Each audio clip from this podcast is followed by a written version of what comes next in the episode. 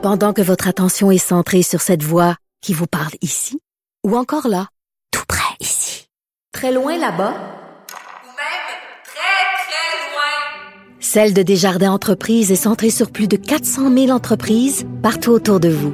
Depuis plus de 120 ans, nos équipes dédiées accompagnent les entrepreneurs d'ici à chaque étape pour qu'ils puissent rester centrés sur ce qui compte, la croissance de leur entreprise.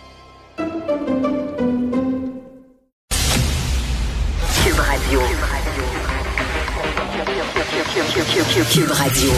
En direct à LCN. Salut Jean-François. Jean-François, tu sais, lorsqu'on vient de vendre une maison ou d'acheter une maison, on est souvent inondé de publicités de courtiers immobiliers. Tu le sais, on en reçoit plein. Il y a un auditeur, il y a un téléspectateur qui m'a envoyé ça. C'est un résident de Brossard. Donc, il a reçu une publicité de Royal Lepage dans les deux langues officielles du Canada, c'est-à-dire anglais et mandarin. C'est pas vrai. Il n'y a rien de français là-dedans. Anglais et mandarin, ce sont les deux langues officielles de Brossard maintenant. Alors, Hey. bienvenue au Québec. Hey, vraiment. Hein, c'est quelque chose, hein? C'est hallucinant. Ben Comme oui. quoi, euh, le, le combat n'est pas terminé. Il Ah, faut tout vraiment euh, défendre la langue française. Euh, Richard, on est rendu là. C'est rendu que les antivax euh, menacent même des médecins. Ben oui, c'est José Legault, en fait, qui attire notre attention dans sa chronique du Journal de Montréal aujourd'hui. Une entrevue avec M. Fauci, là, on sait, le, le directeur de la santé publique aux États-Unis, qui affirme que il y a beaucoup, beaucoup de médecins euh, qui sont menacés, mais des menaces sérieuses. Pourquoi? Ben parce qu'ils défendent le vaccin. Et tu sais, tu as interviewé plusieurs médecins. Tu sais, les médecins vedettes qu'on a appris à connaître pendant la pandémie. Là, on Ouais. connaît maintenant leur nom, c'est presque des amis. Euh, J'en ai interviewé moi aussi beaucoup et ils reçoivent énormément de menaces, tout comme les journalistes. Qui aurait dit un jour que c'est aussi dangereux de défendre le vaccin que de pratiquer des avortements? On le sait qu'il y a des médecins, euh, il y a des médecins qui ont été menacés parce qu'ils pratiquaient des avortements, euh, qui doivent le faire presque sous, euh, sous euh, surveillance armée. Tu sais. Alors là, parler de vaccin, une affaire qui tombe sous le sens, ça a l'air que ça t'amène des menaces. Et euh, on apprend ces temps-ci, on nous dit qu'on va devoir vivre pendant des décennies avec le virus de la COVID qui va rester parmi nous. Il va falloir apprendre à vivre avec.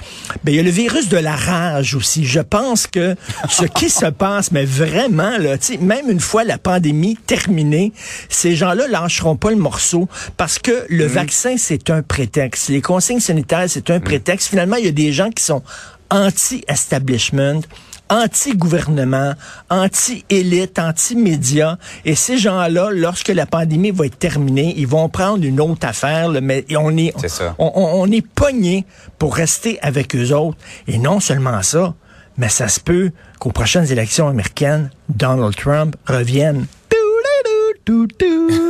Écoute, avec, Ça- euh, avec Ça le gars de plus déguisé. en plus à, à ça. Et- Ben oui, et le gars déguisé en Flintstone, là, qui était, euh, qui était euh, finalement arrêté. Mais tu sais, toute cette gang-là, là, Ouais. ils vont toujours être là. Ouais. Alors, euh, écoute, il va falloir apprendre à vivre avec la COVID et avec les coucous.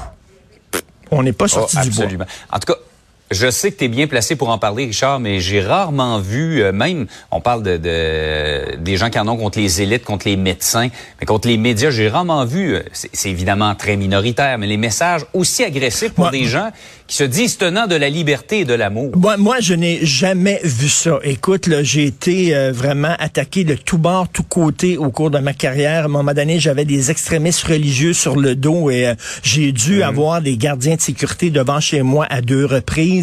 J'ai dû déménager euh, rapidement parce que euh, ma sécurité était en danger.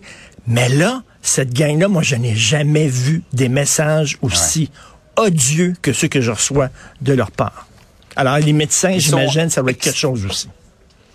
Oh oui, ils sont extrêmement vocaux, en tout cas, comme on dit. Ils sont peut-être pas nombreux, mais euh, ils parlent très fort. Tout à fait. Euh, tu te poses la question, est-ce qu'il faut boycotter les Jeux olympiques d'hiver qui vont se dérouler en Chine là, euh, au mois de Quelle question morale incroyable. Alexis Brunel du CEP, là, du Bloc québécois qui mène ce combat depuis longtemps. On sait que c'est en février prochain, les Jeux d'hiver en Chine. Et là, on sait que c'est un régime totalement antidémocratique. On a vu ce qu'ils font euh, aux gens de Hong Kong, l'arrestation arrestation Ouais. totalement arbitraire des deux Michael là, pour faire pression auprès du gouvernement canadien. Un million de Ouïghours, ça c'est une minorité musulmane. Un million de ces personnes-là qui sont enfermées dans des camps de concentration. Écoute, il y a une joueuse de tennis chinoise qui est mystérieusement Ouais. disparue parce qu'elle a accusé de viol un ancien dirigeant du Parti communiste et pouf, elle est totalement disparue. Euh, espionnage comme industriel comme Par massif. miracle, Richard, elle se manifeste par un tweet ou quelque chose comme ça dans lequel elle dit finalement mes accusations c'était pas vrai, je suis en sécurité, au repos à la maison, Ben oui. pas pour moi, mais les, les gens du tennis disent Hey, on veut la voir, on veut lui Ben, parler exactement. là. correcte. là. joueuse de tennis, une athlète, donc, est-ce que comment ça se fait? Ben, premièrement, la question, là, comment ça fait qu'on a accordé les Jeux olympiques à la Chine. Je veux dire, à un moment donné, il faut se tenir debout. Mais là, la question, c'est que hey, est-ce qu'on va dire à des euh, à des athlètes qui se sont pratiqués, entraînés pendant quatre ans, de dire, ben finalement, vous irez pas aux Jeux olympiques? T'imagines, euh, c'est, c'est, c'est épouvantable pour eux autres. Donc, aux États-Unis, ce qu'on va faire, c'est un boycott diplomatique. C'est-à-dire que Joe Biden n'ira pas à Pékin. Euh, Il n'y a aucun représentant du gouvernement américain qui va aller là-bas. Est-ce que c'est une solution? On verra. Mais bref, ça pose une question morale. Les Jeux olympiques, OK, je veux bien, mais à quel prix? Ah, exactement. Et quand tu te demandais pourquoi on les a accordés à la Chine, peut-être, Richard, parce qu'il y a plus grand monde qui veut des Jeux olympiques et que c'est réservé maintenant aux super puissances qui, sont, euh, qui ont beaucoup d'argent. Ça coûte tellement Eh, cher. ça laisse des Exactement. Là, infrastructures ça va être quoi les prochains pays? Ça va être l'Arabie saoudite, les Émirats arabes unis, puis on sait que c'est pas des pays non plus très, très démocratiques. On le sait.